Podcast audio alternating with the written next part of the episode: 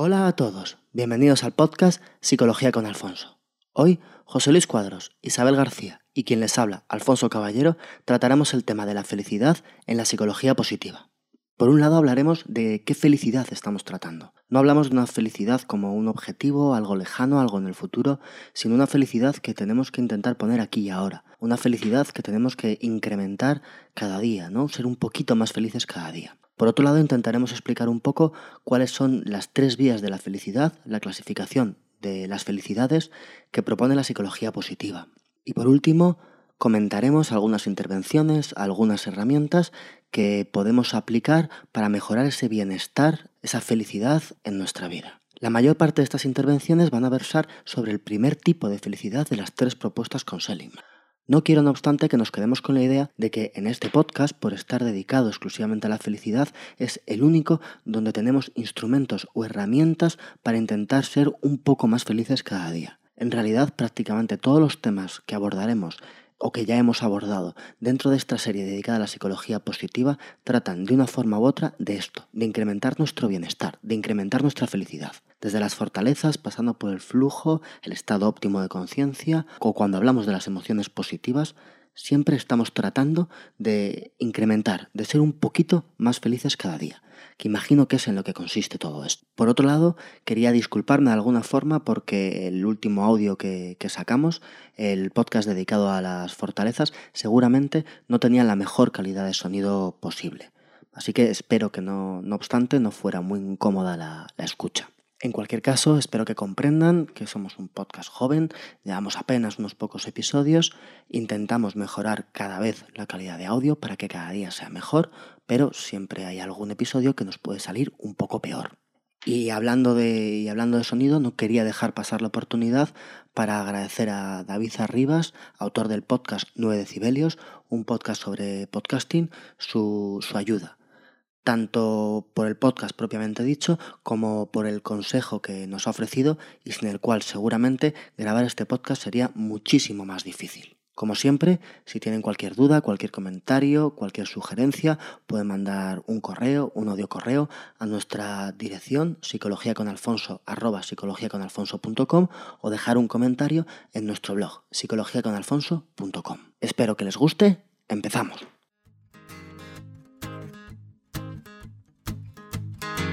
Why do you look so glum? Are you breaking? Behind the smile that I know you're faking Cause it is no surprise I see it in your eyes And they just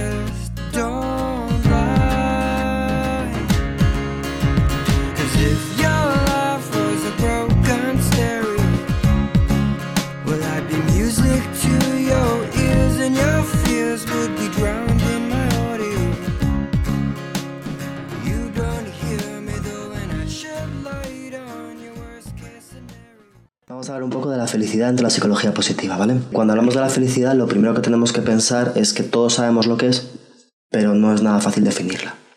Es decir, yo puedo saber cuándo estoy feliz o cuándo no estoy feliz, lo podemos saber cualquiera, pero poner una definición a ello no nos resulta fácil. Y claro, desde psicología, si queremos estudiar la felicidad, de alguna forma tenemos que medirla. ¿Pero la felicidad es un estado que se prolonga en el tiempo? ¿Puede serlo? Porque a mí mucha gente me dice que no, hay momentos de felicidad, pero solo son momentos. Hombre, en general la cuestión es que un estado que se prolonga en el tiempo, nosotros solamente lo mediríamos de una forma retrospectiva. Si tú quieres decir que la felicidad es un estado que se prolonga en el tiempo, si yo a ti te pregunto, ¿soy feliz? Tú lo que vas a decir va a ser, soy feliz justo ahora, y luego vas a echar la vista atrás y vas a ver si has sido feliz. Entonces, no, no, sé, uno supo que nunca puede estar seguro de si es un continuo de felicidad o si son saltos de felicidad que luego yo sumo o no sumo. En principio, desde un punto de vista evolutivo, pensar que la felicidad es un estado completo en el cual yo estoy absolutamente feliz en cierto punto podría no ser muy razonable, ¿vale? Algunas hipótesis apuntan a que, claro, si nosotros somos animales y quieres que no estamos en un entorno hostil, el ser absolutamente feliz en un momento determinado podría no ser bueno para nuestra supervivencia porque estaríamos parados quietos sin hacer nada, de puro felices que estaríamos. La culpa es de Darwin, por eso sufrimos. Vaya, al final va a ser por eso. tenemos que sobrevivir, pero hay que sobrevivir porque tenemos algún medio hostil, ¿no? O sea, que la felicidad porque como... tenemos un objetivo y porque tenemos que conseguir algo, queremos conseguir algo, bien sea lo que sea, y en ese camino no muchas veces está la felicidad, mucho más que un estado al que yo alcanzo. De todas formas es esto, para medir esa felicidad precisamente lo que hacemos es pensar, en lugar de en felicidad le cambiamos un poco el nombre, puede ser bienestar subjetivo, asumiendo por un lado que esa felicidad la va a ver cada uno en sí mismo, es decir, yo no puedo llegar a una persona y decidir si esa persona es feliz o no. Y dentro de que cada uno va a ver si es feliz dentro de su vida, lo va a ver de dos formas, las dos que decíamos. Por un lado va a ver si en ese momento es feliz, es decir, que emocionalmente, que cómo me siento, qué tal estoy. Y por otro lado, si va a preguntar si eres feliz, es como, vale, voy a echar la vista atrás y voy a ver de una forma racional, ¿de acuerdo? Si soy feliz o no.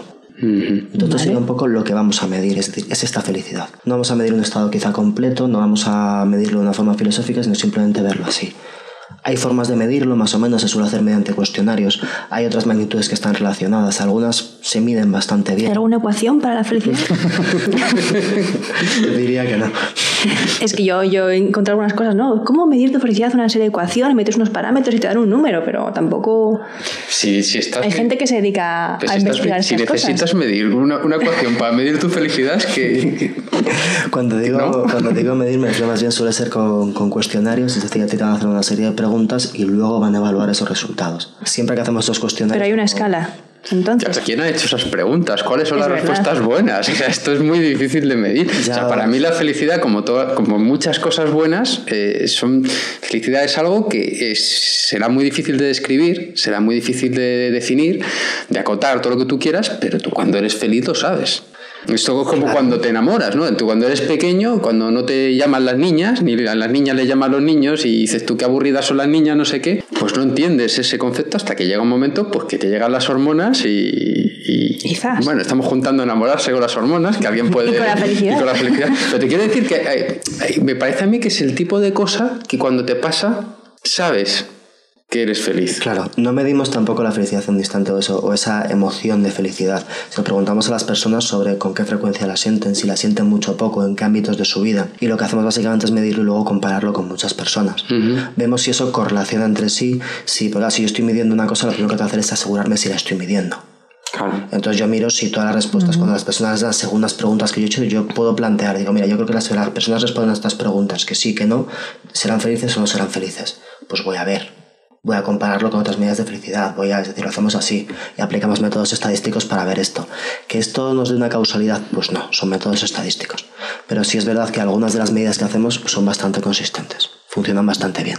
Bueno, o sea, que sabemos que tenemos una cosa muy difícil de medir y que tenemos unos test complicados y todo esto, y con esto hay que construir algo. Con esto y, que y-. ¿Y qué es lo que construye la y psicología? estudiar. O sea, por un lado podemos empezar a medir la felicidad y a tomar conclusiones sobre la felicidad, que son interesantes, que esto no solamente es la psicología positiva, sino son un montón de estudios que se han hecho con tiempo, donde encontramos algunas cosas que saberlas está muy bien. Es decir, por ejemplo, durante mucho tiempo se estudió si cuando nosotros medimos este bienestar subjetivo, las personas, pues una cosa que está muy extendida ¿no? en la sociedad es que yo puedo ser más feliz y más feliz y más feliz y más feliz sin ningún límite. Esta idea de que yo puedo, según lo que haga, según me proponga, ser cada vez más feliz, pues parece que cuando lo medimos y cuando vemos cómo varía la felicidad a largo tiempo en las personas, no está tan claro.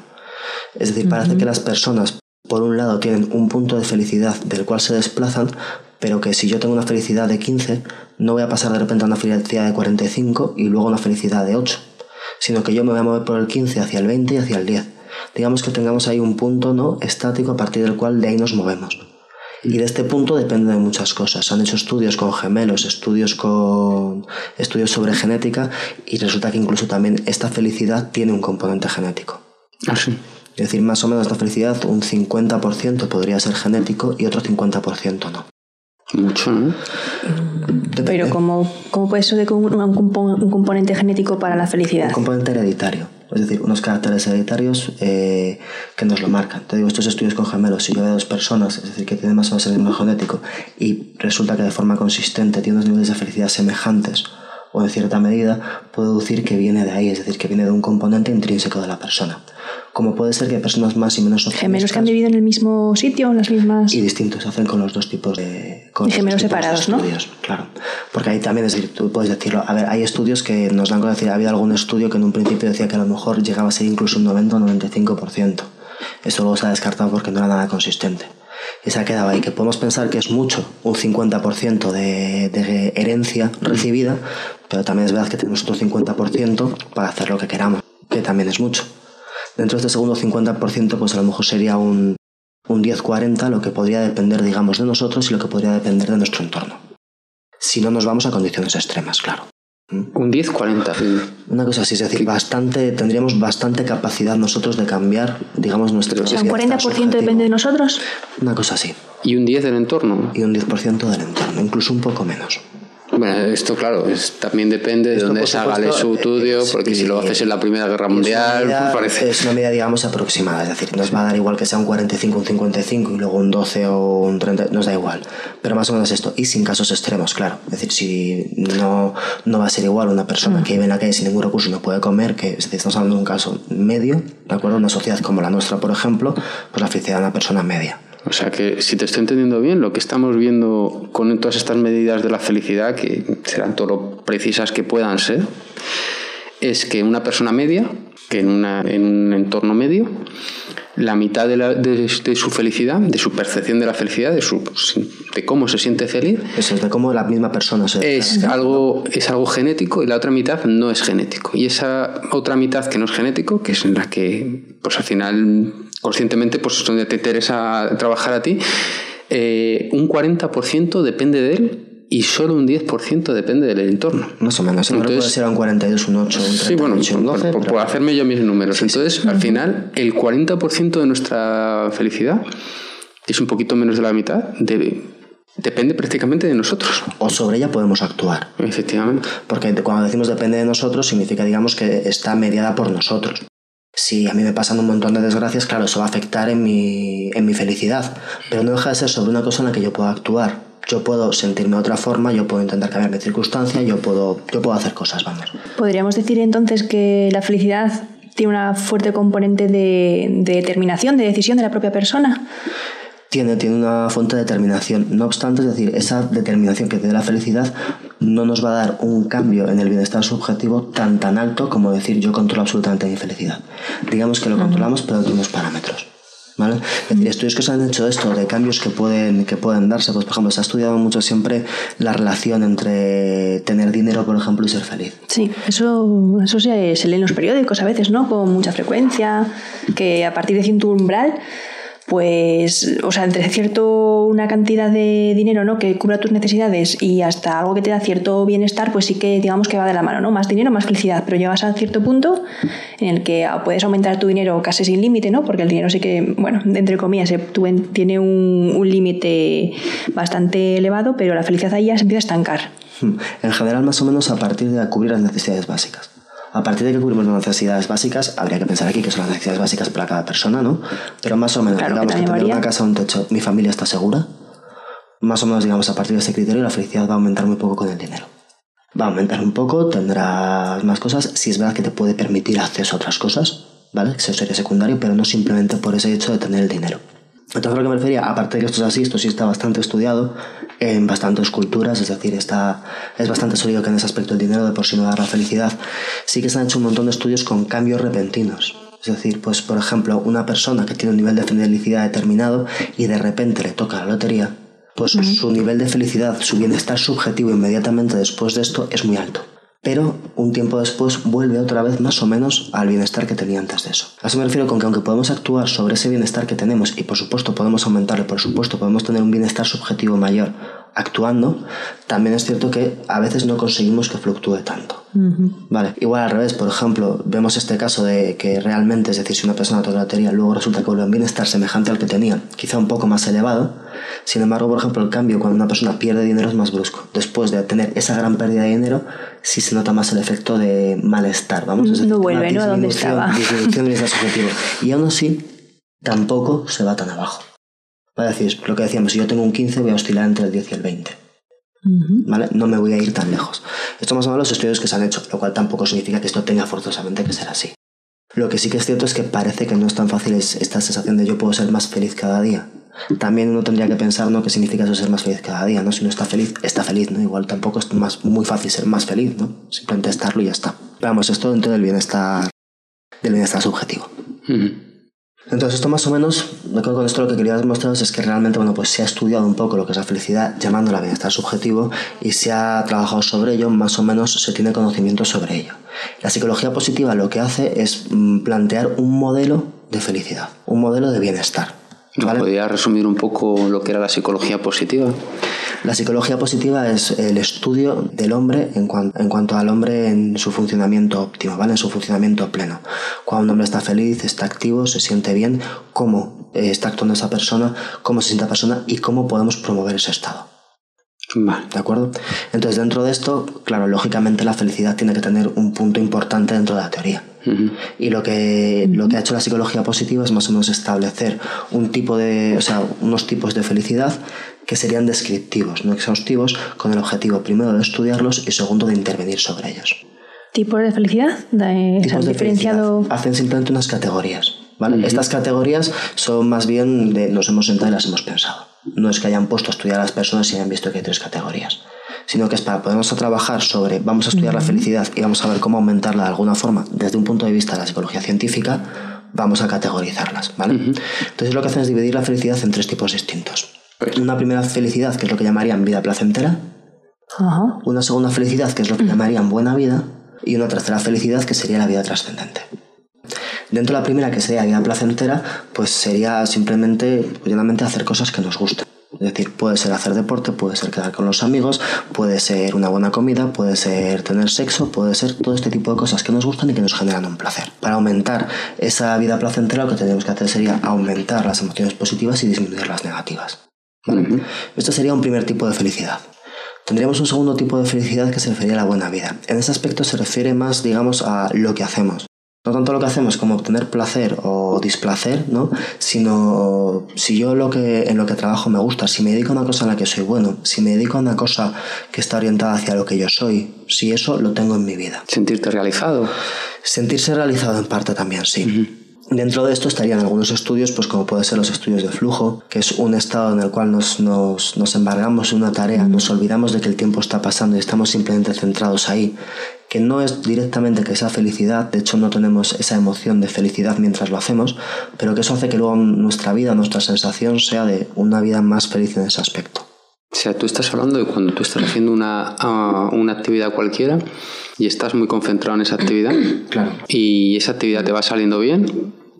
Y es una actividad que, que, te cuesta, ¿no? Yo qué sé. Y entonces, claro, tú dices que tú no sientes felicidad justo cuando estás haciendo esa actividad. Justo durante ese tipo de actividades tiene unas características determinadas, ¿vale? Algún día hablaremos sobre eso de una forma más detenida porque me parece muy interesante, pero sí son actividades que tienen características determinadas en cuanto al desafío, a la capacidad, ¿vale? Es decir, no podemos generar ni ansiedad, ni frustración, ni tampoco aburrimiento porque la, porque la tarea sea muy fácil. Es decir, es más o menos, pues si os gusta vuestro trabajo, habréis encontrado en vuestro trabajo justamente eso, ¿no?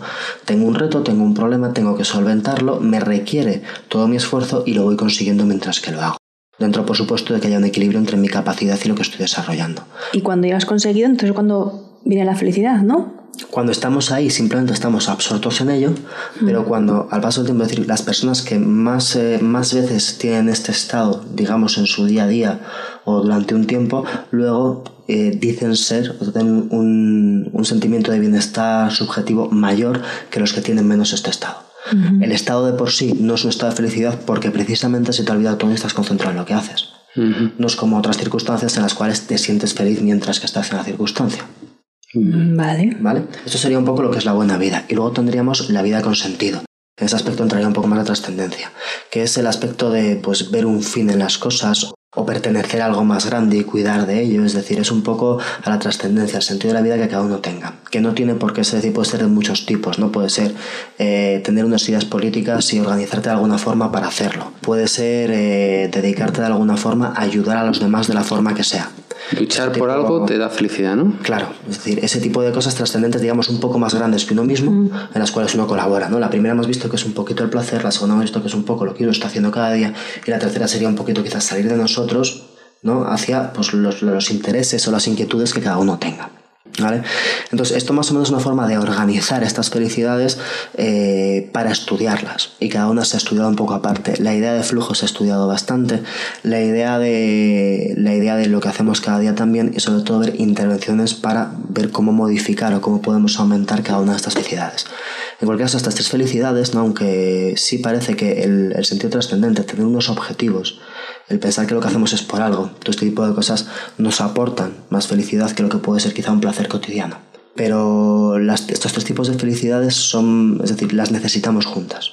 O sea, se complementan, no son distintos niveles y digo, bueno, estoy viviendo ahora en la vida placentera, pero dentro de un tiempo estaré en la buena vida y con el tiempo pasaré a vivir con sentido, sino que...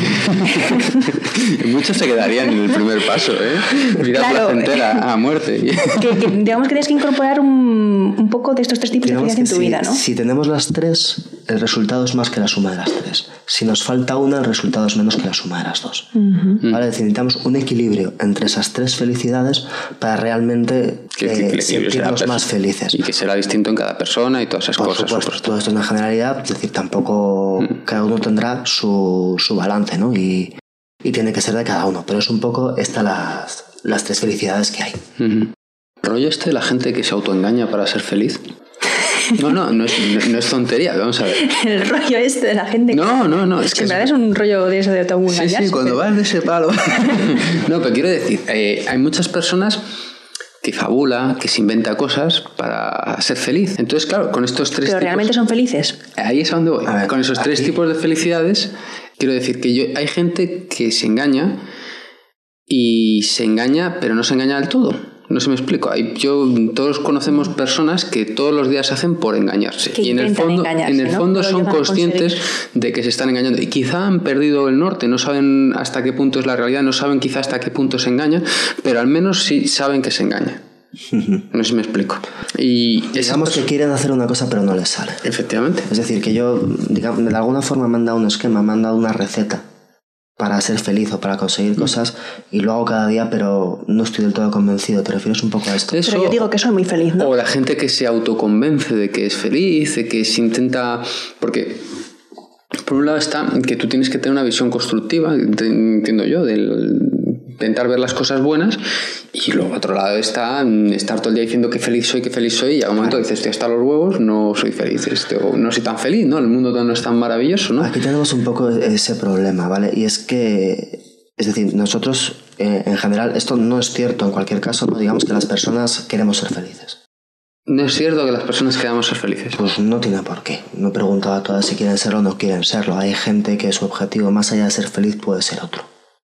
No, no tiene por qué. Hay gente que su objetivo es darse aún siendo infelices. Hay gente que consigue ser feliz a partir de darse. Hay gente que sufrir, digamos, que le ayuda a vivir pero luego realmente... Ya, pero al final es, jugar con el lenguaje, porque alguien te podría definir su felicidad a través de eso. Puede ser, pero también hay gente que directamente pues, no es su objetivo ser feliz o no. Pero ¿cuál es la cuestión? La cuestión es que siempre que estamos aquí hablando de la psicología positiva, que es un poquito el intento de hacer esto, hacerlo con un poco de ciencia, que no siempre es necesaria la ciencia, también hay que resaltarlo, ¿vale? Es decir, no necesitamos que todo sea científico, pero bueno, esto es el intento de hacerlo. ¿Qué pasa con esto de positivo? Hay una corriente también que ha aparecido mucho en, Estados Unidos, quizá en el mundo anglosajón, ¿no? De tenemos que ser positivos.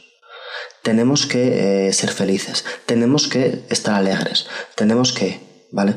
Y, y ese, si eso lo llevamos al exceso, eliminamos una parte del ser humano que es igual de importante, que es estar triste, que es pasarlo más, que es guardar un duelo, que uno tiene que llorar y también tiene que reír.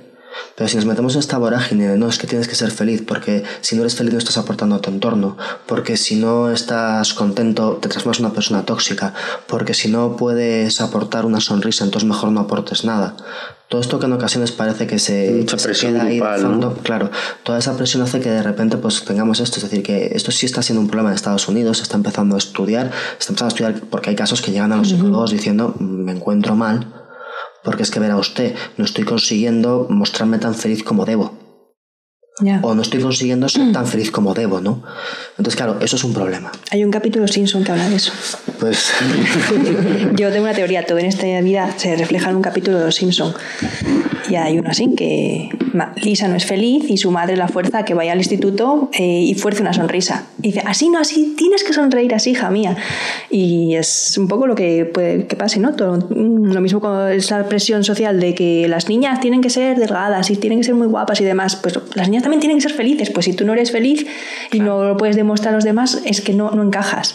no cumples las expectativas. Y es un poco eso, es decir, que es como, bueno, ¿qué es ser feliz? Es decir, si mañana tengo una desgracia y alguna persona a la que quiero muere, pues voy a estar muy triste.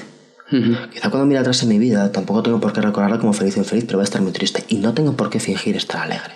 Igual que esta circunstancia, que es un extremo, todos podemos tener un mal día y no tenemos por qué estar risueños. No pasa nada. Sin embargo, si pensamos que necesitamos eso constantemente porque si no no funciona, porque también es verdad, de acuerdo que cuando hablamos de tristeza y de, tristeza y alegría, ¿no? más que de felicidad y no felicidad, digamos que tenemos dos tipos de pensamiento y sí que es cierto que el pensamiento, digamos, negativo, triste, cuando lo llevamos, es decir, cuando empieza a ser un poquito general, nos manipula un poco como pensamos. ¿En qué sentido? Cuando nosotros vamos al pasado y lo miramos desde un punto de vista, vamos a decir, depresivo, ¿vale? Miramos el pasado desde un punto de vista de tristeza, se hace general. Es decir, si mm. yo me encuentro triste y digo, joder, mm, estoy triste, no me van bien las cosas, empiezo a decir, todo no me va bien.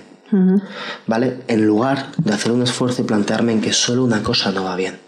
O dos cosas no van bien, que podré o no podré arreglarlas. Y si es verdad que a veces esa emoción negativa, ese sentimiento de tristeza se generaliza muy rápidamente.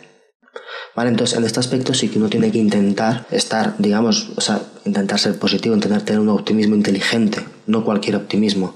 Uno tiene evidentemente que intentar estar lo más alegre posible porque para eso está la vida. Y uno tiene que tener cuidado cuando se siente mal, de no generalizar lo mal que uno se siente, no pensar que porque uno se sienta mal todo es horrible, no pensar que es decir, tenemos que intentar ser un poco estoicos en esto, un poco moderados, ni tanto para un lado ni tanto para el otro, dentro de, de lo que viene a ser pues el estar infelices. Pero tampoco podemos ser esclavos de tener que sentirnos felices. Es decir, hay veces que podremos mirar con más optimismo el futuro y habrá veces que menos. Intentaremos ser optimistas, pero no tenemos esa obligación. Y no pasará nada porque un tiempo no lo seamos. Eso es un poco el problema que, que a veces se nos plantea, que es esto, es decir, que es como, no, no, es que tenemos que serlo. ¿Y puesto en la práctica? ¿Qué se, qué se puede hacer? ¿Qué se puede hacer para intentar ser más felices? No para que suceda esto, pues mira. Para más cosas, no, para tener, digamos que estamos buscando también eh, un, punto medio, ¿no? Un equilibrio. No se puede ser ni, ah, todo soy feliz, soy feliz cada segundo del día, ni porque eso eh, no es cierto, pues hay desgracias, hay problemas.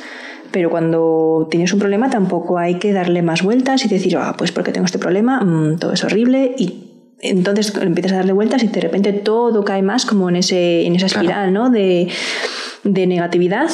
Pero entonces, claro, para no ir ni a un extremo ni al otro, ¿qué, ¿qué, herramientas puedes tener? Pues justo decir, en esto que estamos hablando, ¿no? De, de alguna forma intervenciones para aumentar nuestra felicidad o nuestro bienestar, justamente esta simetría que estamos viendo de la felicidad y la tristeza, ¿no? O de la alegría y la depresión, esto que hace que veamos los sucesos positivos como puntuales y los negativos a veces como generales, pues contra eso se puede luchar.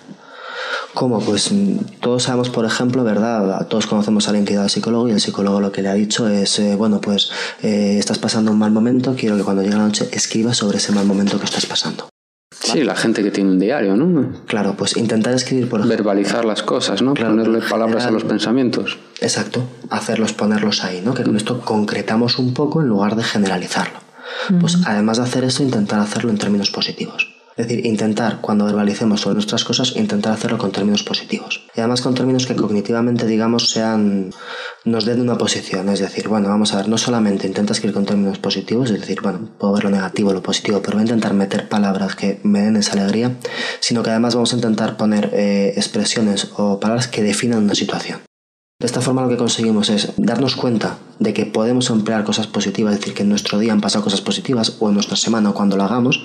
Y por otro lado además estamos diciendo que eso positivo, eso negativo se corresponde a un momento concreto y no tengo por qué generalizarlo. O sea, estamos haciendo ambas cosas. El hecho de porque tú lo escribas y al, al, escribirlo ya lo estás poniendo en un papel, no es algo tan grande, sino es algo que se puede escribir con palabras y tú lo estás acotando. Estás diciendo estoy triste hoy y hoy es hoy, no es mi vida es una porquería. digamos que lo puedes estar haciendo más tangible, ¿no? En vez de simplemente dejarlo en el mundo de los pensamientos y hacerlo más grande. Claro, y sobre todo es eso, en lugar de generalizarlo todo, es decir, cuando hablamos de tenemos aquí estamos hablando un poquito de dos técnicas, las estamos mezclando, ¿vale? Por un mm. lado lo que tendríamos sería como, vale, las cosas que están mal, echa la vista atrás y ponlas en un ponlas en su espacio, en su lugar. Es decir, hoy he tenido un día de mierda Vale. En el contexto suyo, ¿no? En lugar de idea de mierda, dime qué te ha salido mal en el día. Ah, eso es a lo que te refieres cuando dices de, escribirlo de forma positiva. Es que igual se podía malinterpretar. Esto es, para concretarlo. ah, primero, para concretarlo. concrétalo. Date cuenta de que lo malo no ha sido todo el día. O sea, el primer paso es escribir concretando las cosas. Esto es una cosa que podemos O sea, no se puede generalizar. Todo es una mierda, todo me sale mal, eh, no le caigo bien a nadie y... Claro, es decir, esta tendencia que tenemos cuando caemos un poquillo en esa parte depresiva de todo va a ir para mal, que infeliz, ¿no? Es como, no, no, pues vamos, primero vamos a concretarlo. Escribe 20 puntos que van mal. Cuando un día echemos la vista atrás y veamos, y bueno, hoy voy a apuntar las cosas malas que me han pasado, date cuenta que son cosas malas. no es todo malo. En este día tan horrible que tú has tenido, ha habido cuatro cosas que han podido ir horribles. Pero habrá habido dos que estén bien, o tres o cuatro. Date cuenta que están las dos cosas. Y date cuenta que las cosas que han ido mal no son todo el día. ¿Vale? Eso primero. Se ha hecho a veces una cosa un poquito distinta para paliar la depresión en gente de la tercera edad. En otros ámbitos, que es intentar hacer una autobiografía de las personas, por un lado centrándose en lo positivo y por otro lado acotando lo negativo. Acotando lo negativo siempre nos referimos de una forma realista, es decir, no intentamos minimizar lo negativo, ponerlo en su lugar. Y funciona bastante bien, es decir, la gente es más feliz después de hacer esto. Igual que la gente está más contenta después de escribir un rato pensando en términos positivos y tratando la situación que si simplemente escribe con términos neutros o incluso con términos negativos forzarnos un poco en poner esos términos positivos porque muchas veces no estamos acostumbrados. Estamos acostumbrados a si me pasa algo malo poner los términos negativos y si me pasa algo bueno no poner los términos positivos. Pero, tú dices poner los términos positivos no quiere decir mentir, sino, sino, sino escribir lo que realmente te ha pasado. Las cosas positivas, claro. No voy a cambiar lo malo que me ha pasado y decir que es bueno. No, no hace falta que hagamos esto. Vale, eso serían un par de, de estas cosas que se pueden, que se pueden hacer. Otra cosa que podríamos, que podríamos hacer y que también está relacionada con ello es intervenir sobre la gratitud. Es decir, básicamente sobre dar gracias por cosas. Si hablamos de gratitud, claro, estamos hablando primero de que alguien nos haga, o sea, alguien nos ayude en algo, es decir, que me suceda algo bueno y que ese algo bueno venga por una gente extraña. ¿Por qué agradecer o por qué intentar, pues cada día, cada dos días, es decir, darnos cuenta de cuándo esto sucede y ser capaz de dar las gracias? Pues exactamente por lo mismo. Fundamentalmente porque nos estamos dando cuenta de que algo bueno sucede y porque lo estamos recordando. Mm. Si yo agradezco a alguien algo que ha hecho, eso se va a fijar en mi cabeza. Cuando pase el tiempo, tendré también cosas positivas que poner para evitar esta simetría de la que hablamos. Pero bueno, esto está también un poco en la cultura popular, ¿no? claro, cuando las personas se sientan a comer, tradicionalmente, pues dan las gracias. Hay personas que son creyentes, personas que no, pero las personas que son creyentes, gracias por estos alimentos, gracias por, por tener un, eso es, eso es, También, claro. Es algo que está metido en la. Y ahora yo tendría que pensar, pues, que gracias a que puedo coger el metro para ir a trabajar, por ejemplo. Bueno, no te quiero no quiere coger el metro. Intentemos. O que tengo un hospital, ¿no? Que hay, pues. Eso eh, en, en, global está bien, hombre. Desde luego no estaría más que de vez en cuando nos diéramos cuenta de estas cosas. Pero en realidad nos referimos simplemente a cualquier suceso. Es decir, cuando un día cualquiera nos damos cuenta de que algo ha salido bien y que ese algo es debido a otra persona, si vemos a esa persona y podemos darle las gracias, pues oye, mejor que... Pero además el hecho de, darte cuenta de las cosas buenas que te pasan y, de dar las gracias, aunque sea mentalmente a ti mismo, eh, a mí me suena que lo habíamos hablado alguna vez, que ya que no es, no es un placebo, no es algo para no ver las cosas malas que pasan, sino que es algo que te da a ti energía para poder... Eh, para poder arreglar las cosas malas que te pasa. Yo recuerdo alguna vez que hablamos en las, de la psicología positiva, esto bueno, estamos hablando de, en fondo de psicología positiva, ¿no? que el tener esta actitud no es la actitud del buenismo, de todo está bien, de no es adormecer la cabeza, sino justo lo contrario. Digamos que esto te da como la energía o las ganas de poder cambiar las cosas que puedes cambiar. Claro, y, además también pues te, sientes un poquito mejor. pero te quiero decir, porque igual a la persona que tú le llevas y le dices, pues todas estas técnicas que estamos diciendo, ¿no? Vas a escribir las cosas malas que te han pasado el día de hoy, pero en términos positivos. Es una de las técnicas que hemos hablado. ¿no? Vas a hacer la retrospectiva hasta que decías de tu vida, acotando lo malo y recreándote un poco más en lo bueno, si te he entendido bien. Un poco esta es la idea. Mm. O, sabe, o, dar las gracias por las cosas buenas que, que te pasan. Pues eh, eh, podía una persona que está muy triste, según le llega a esto, decir, bueno, es que esto es una comedura de tarro para lavarme la cabeza para que no me dé cuenta realmente de lo mal que me va la vida. Y realmente no es así. O sea, realmente eso lo que te hace es que te coloca en una posición en la que tú ya, eh, digamos que estás en una posición de más fuerza para poder cambiar esa, esa tendencia eh, mala en la que estás tú. No es engañarte. No O simplemente para verlo, ¿no? Porque uno ve lo que quiere ver, lo que está predispuesto a ver. Pero es que contado así, pues parece que dices, bueno, no, pues es que esta es la receta. Tú todos los días escribes esto y ya eres feliz. No, no. La cuestión es decir, es dar gracias por lo que hay que dar gracias. ¿Mm? O sea, a lo mejor no podemos, hay algunos días que no se pueden dar gracias por nada, esto también sucede. Pero quiero decir, cuando uno eh, agradece algo, ¿vale? Es porque le ha pasado algo bueno y algo bueno que otra persona ha hecho por él. Entonces, pues por un lado lo estamos teniendo en cuenta, por otro lado estamos siendo conscientes de ello, por otro lado también porque no estamos dando feedback a esa persona, ¿vale? Que a todos nos gusta también, que si, pues, si podemos hacer algo por alguien, lo hacemos, y está bien que nos lo agradezcan también, ¿no? y, y, sobre todo por eso, es decir, porque, porque vemos que hay cosas buenas en el día, en cualquier caso. ¿Vale? Yo me quedo con eso, con el hecho de ser conscientes de lo que pasa. Es decir, ser conscientes de lo malo y ser conscientes también de lo bueno, porque si lo eres consciente, por ejemplo, de lo malo, no hay nada bueno. Entonces, lo malo se expande y lo ocupa todo.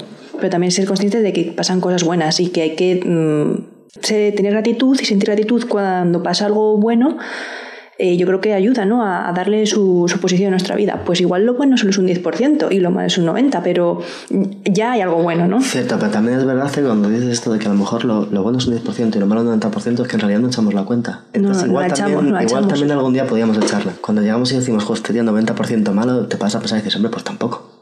Oye, ¿qué hice en la comida? Pues comí con un amigo. Oye, ¿y qué? Y cuando fui a comprar, el, tipo al que le compré esto era majo, era simpático. Eh, me contestó con una sonrisa, sí. Eso es malo, luego eso es bueno. Entonces, igual algún día sumarlo tampoco estaría más. Y luego la última, dentro de estas intervenciones, un poco que estamos viendo, ¿vale? Todas estas intervenciones, si nos fijamos, están un poquito basadas en cambiar lo que pensamos muchas veces también sobre lo que ha sucedido. ¿Vale? Es decir, por un lado, ser conscientes de que nos pasan cosas, cosas buenas, estar conscientes de ellos, digamos, tomar nota de alguna forma de esas cosas buenas, y por otro lado, es decir, darnos cuenta de que muchas veces cuando pensamos en las cosas malas que nos han sucedido, son cosas malas concretas y no globales, no hay por qué extenderlas, y cambiar un poco, es decir, cambiar, objetivar, es decir, ser un poquito más objetivos con lo malo y lo bueno que nos sucede cada día. O sea, que es una intervención eh, basada en algo que ya ha pasado, cambiar tu visión de algo que ya ha pasado pero cambiar tu visión no quiere decir que te engañes, sino que seas más consciente de lo que te ha pasado. Más objetivo por lo, que, por lo que decíamos hace un rato, es decir, porque en realidad cuando entramos un poquito en un proceso algo depresógeno, tenemos pierdes la objetividad. Tenemos una tendencia a eso, a, a A verlo todo negro. Exacto. entonces, eh, eh, digamos que todas estas eh, intervenciones, todas estas, em, todos estos métodos van a esa raíz del problema. Es decir, vamos, vamos a quitar todo ese, todo ese humo negro, quítatelo. Que habrá cosas negras, pero sabes que está ahí, ahí, ahí, no es todo. No tiene por qué ser todo, claro. Vamos a contar lo bueno y lo malo. Vamos a darle importancia a lo bueno igual que se damos a lo malo, que es que a, lo malo se lo damos y se lo damos siempre y por lo bueno, ¿no? Eso, es buena. Esta es la cosa. Es, este, este es el objetivo precisamente, ¿vale? Hacerlo consciente y... Porque igual si se lo das a lo bueno, pues igual es que te has tomado algo, pues si todo lo ves... no, es que hay, hay que dárselo, hay que sonreírlo, hay que agradecerlo y hay que disfrutarlo. Las personas que, trabajan con animales lo tienen muy claro, ¿no? Tanto entrenadores para perros o delfines o con caballos, o sea, cuando hace algo mal, castigo, pero cuando hace algo, algo bueno también siempre tiene que haber un premio, una recompensa. También, claro. Es placer y castigo continuamente, pero si siempre estás dando castigo. Muy conductista eso, ¿no? Es todo conductista.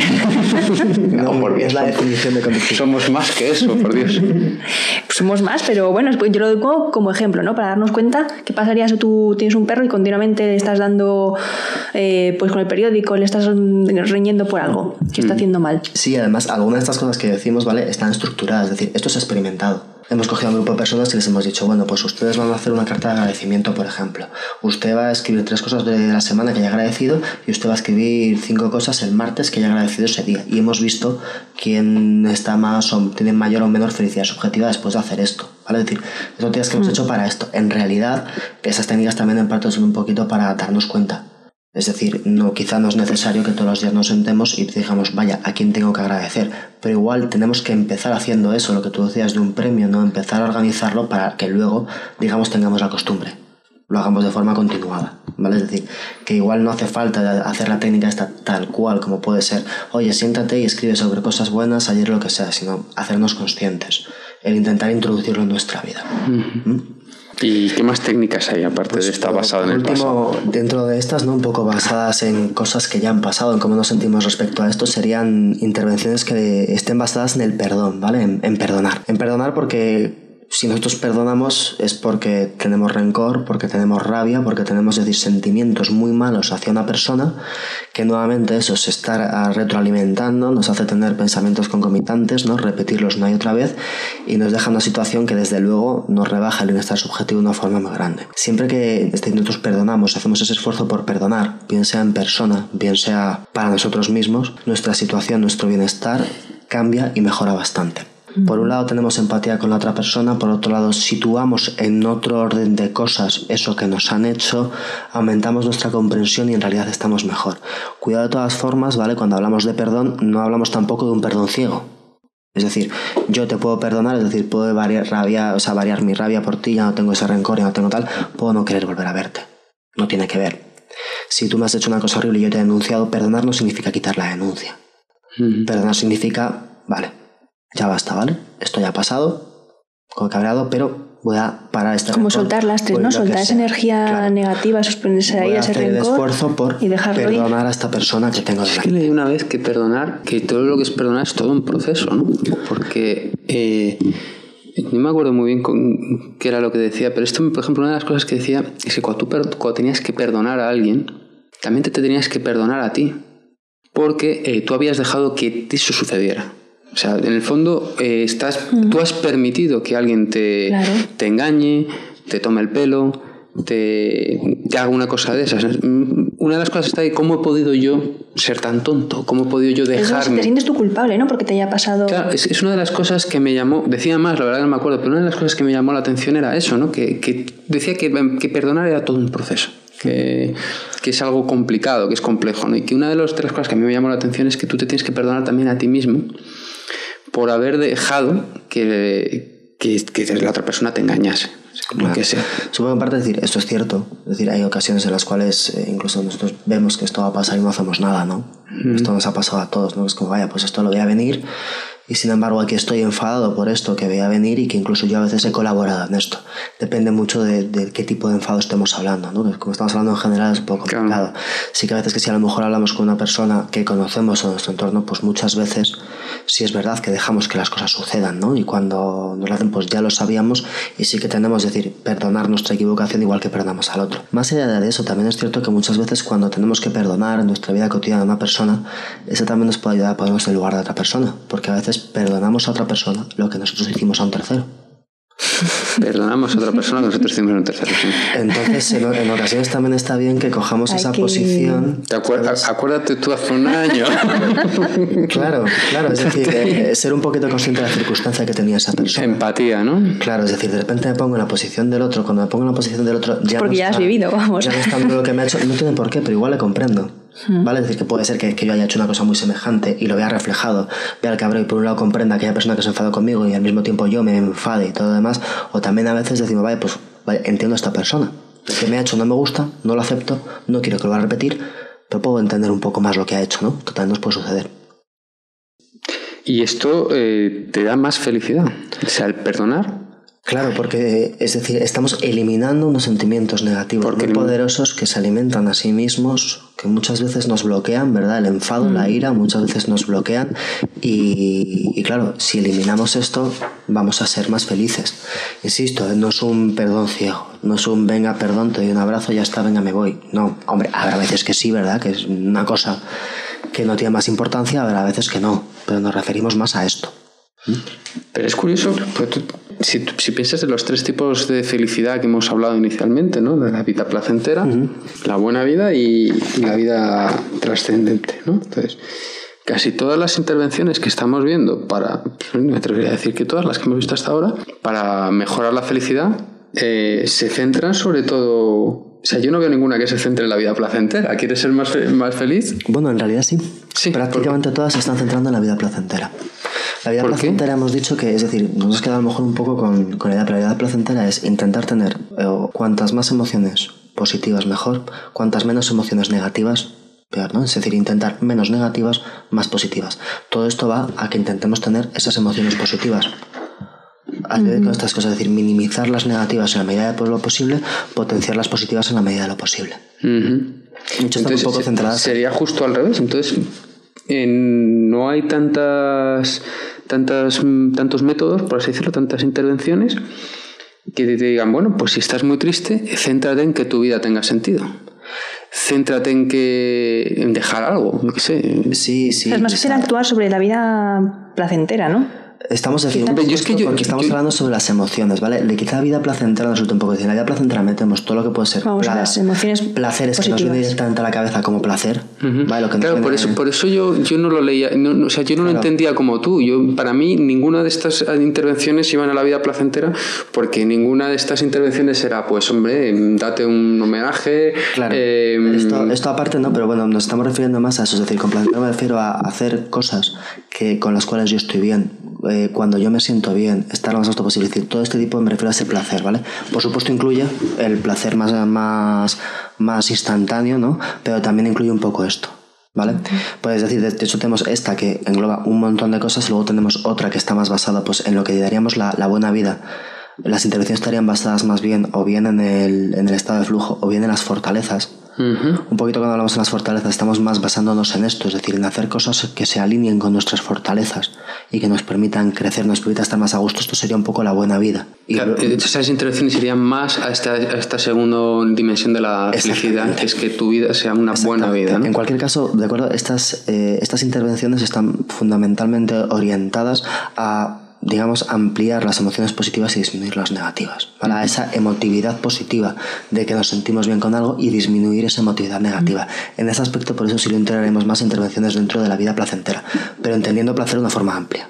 No solamente eh, comida, eh, pues bebida o sexo, pasarlo bien o hacer ejercicio. No, no. Pues está muy bien. Tú vas al psicólogo y dices que estoy muy triste. Pues mete más sexo, sexo chaval, que, que, eso te ayuda un montón a ser feliz.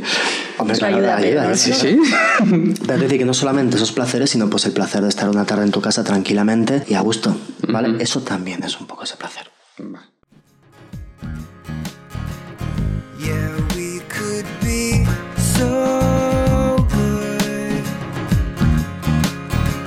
Why do you look so glum? Were you weeping and letting go of dreams that you know you should be keeping? Cause once you let them go